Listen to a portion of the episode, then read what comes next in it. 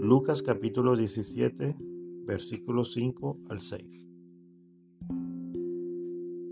Entonces los apóstoles le dijeron al Señor, aumenta nuestra fe. Si ustedes tuvieran una fe tan pequeña como un grano de mostaza, les respondió el Señor, podrían decirle a este árbol, desarraígate y plántate en el mar, y les obedecería. La fe como un grano de mostaza. Hace unos días me desperté y lo primero que vino a mi mente fue esta escritura. Y así lo pronuncié al despertar. Y todo el día estuve pensando qué querría decirme Dios con esta palabra. Así que estuve pensando todo el día en eso, de lo cual ya había leído en algún momento de esa parábola y su interpretación.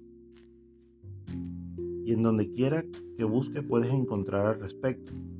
Sin embargo, sentí que algo más había en esa parábola. Y me pregunté, ¿por qué Jesús no habló de otra semilla, como la del trigo, por ejemplo? Hola mis amados, les habla Jofre Bellorín del Ministerio Espada de Doble Filo. Hoy quiero compartir este podcast con ustedes que he titulado La fe como un grano de mostaza. Es importante saber que la mostaza es una semilla muy chica,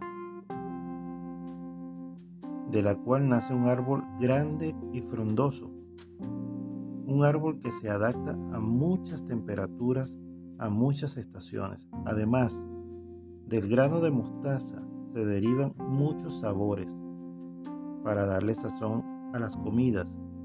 Así también se obtienen productos medicinales o curativos. La mostaza es un ingrediente conocido y utilizado por casi toda la población mundial. Su consumo es impresionante a nivel mundial. Así que no cabe duda de que no fuese por casualidad que Jesús puso como ejemplo la semilla de mostaza, pudiendo haber puesto en ese momento la semilla del trigo que era tan sagrado y utilizado por, por todo su pueblo.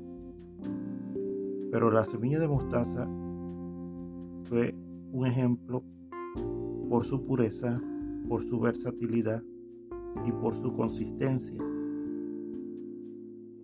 Muchos no terminan nunca de entender esta enseñanza, porque aún hoy en día, a diario escuchamos en las iglesias y en las oraciones de las personas decir, Señor, aumenta nuestra fe, por lo que seguimos pidiendo mal, así como otras peticiones en nuestras oraciones. Y hermanos, si no aprendemos a pedir las cosas, será más difícil para el Señor otorgarnos lo que, lo que necesitamos, a pesar de que Él sabe nuestras necesidades, Él sabe muy bien lo que necesitamos, lo que está en nuestros corazones, pero Él necesita también que nosotros declaremos con, la, con nuestra palabra lo que queremos, lo que necesitamos, lo que nuestro corazón está anidando. Así que no pidas a Jesús que aumente tu fe, solo pídele que te dé un corazón dispuesto a producir una fe en Él como un grano de mostaza. Un grano de mostaza puro que no sea alienado por las cosas de este mundo. Que sea versátil. Que tu fe en Dios abarque todos los aspectos de tu vida.